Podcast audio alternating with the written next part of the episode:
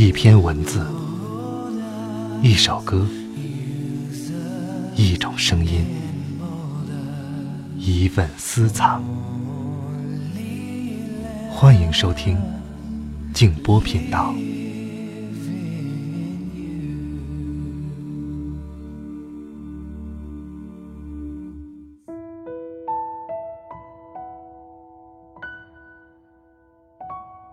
我只愿蓬勃生活在此时此刻，无所谓去哪儿，无所谓见谁。那些我将要去的地方，都是我未曾谋面的故乡。那些我将要见的人，都会成为我的朋友。以前是以前，现在是现在。我不能选择怎么生怎么死，但我能决定。怎么爱，怎么活。晚上好，朋友们，我是静波，欢迎来到静波频道。刚才这段话出自《黄金时代》。今天我想给大家读一篇崔永元的文章。我还记得，崔永元成名的时候，我还正在上学。那时候电视里突然出现了一位特别不一样的主持人。这个人说话和所有你曾经见过的主持人都不一样。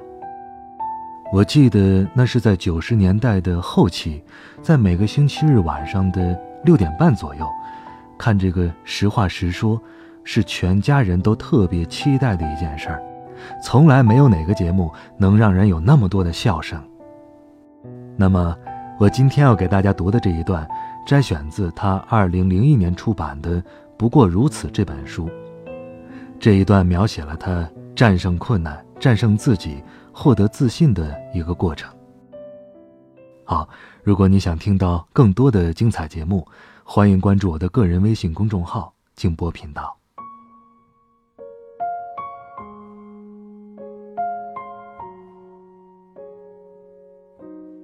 我在弟兄中排行老三，上面有两个哥哥。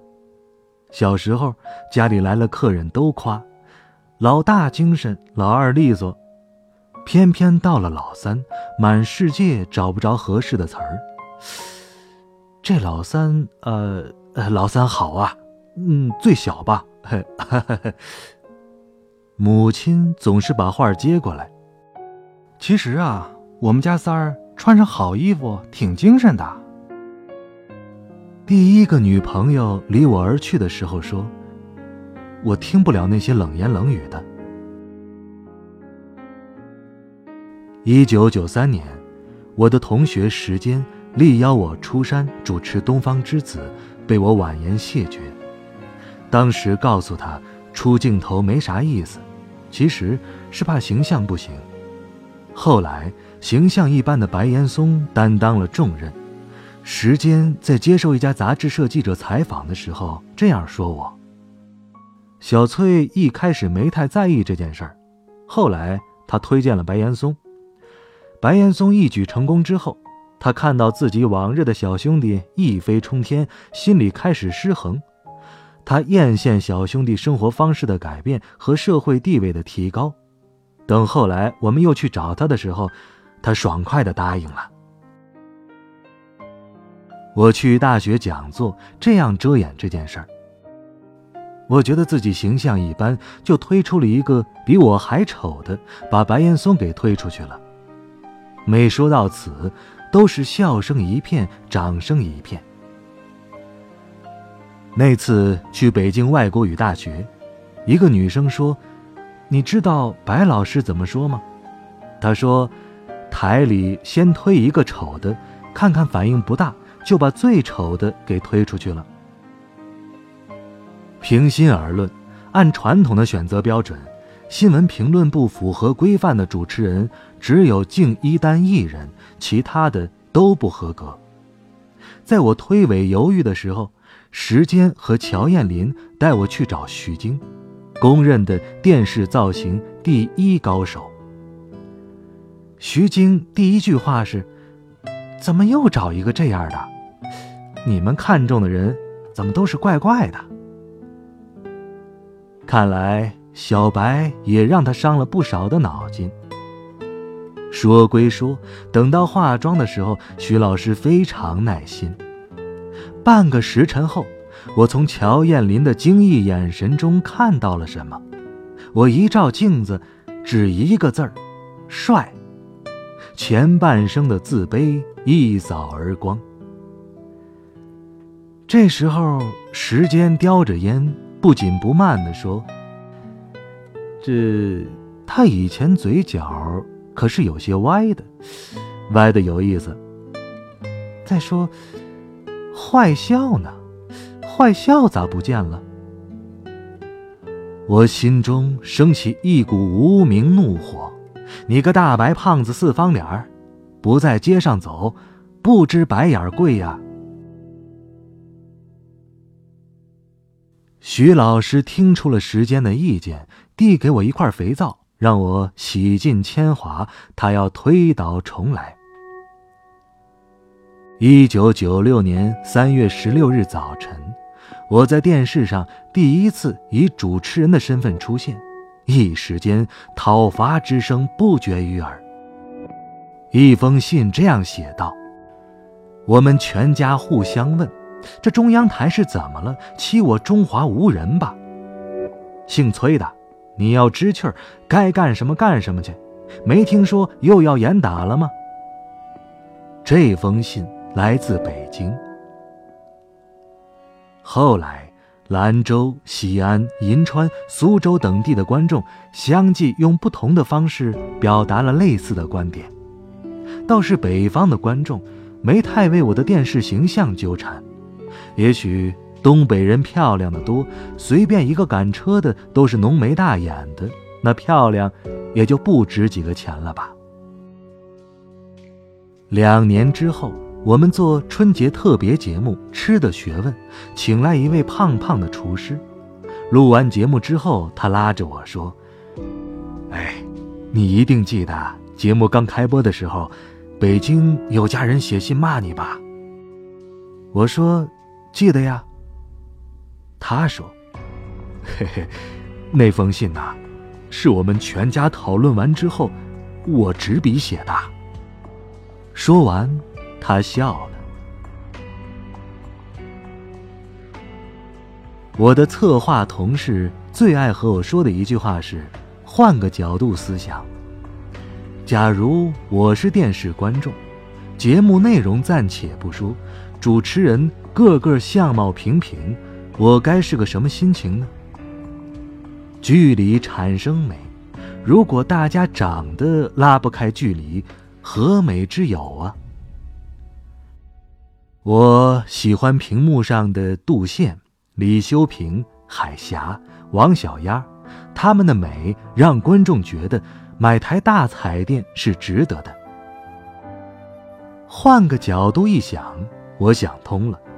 我对小胖子陈若欣说：“快坐好，叔叔马上开始主持了。”忽然，我又冒出一个念头，把刚才的一幕告诉现场观众，让大家和我一起分享尴尬。我平静了一下心情，回过头对大家说：“刚才啊，陈若欣小朋友说了，你这么难看。”还能当主持人呢？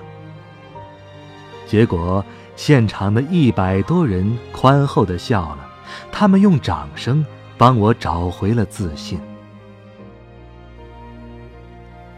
感谢陈若欣，她的一句话让我刚刚开始飘飘然的时候，听到一声炸雷，又重返人间。站在地上，那踏踏实实的感觉。真美。五年来，我一直站在地上和大家实话实说。想想，天塌下来有什么可怕呢？有那些漂亮的撑着呢。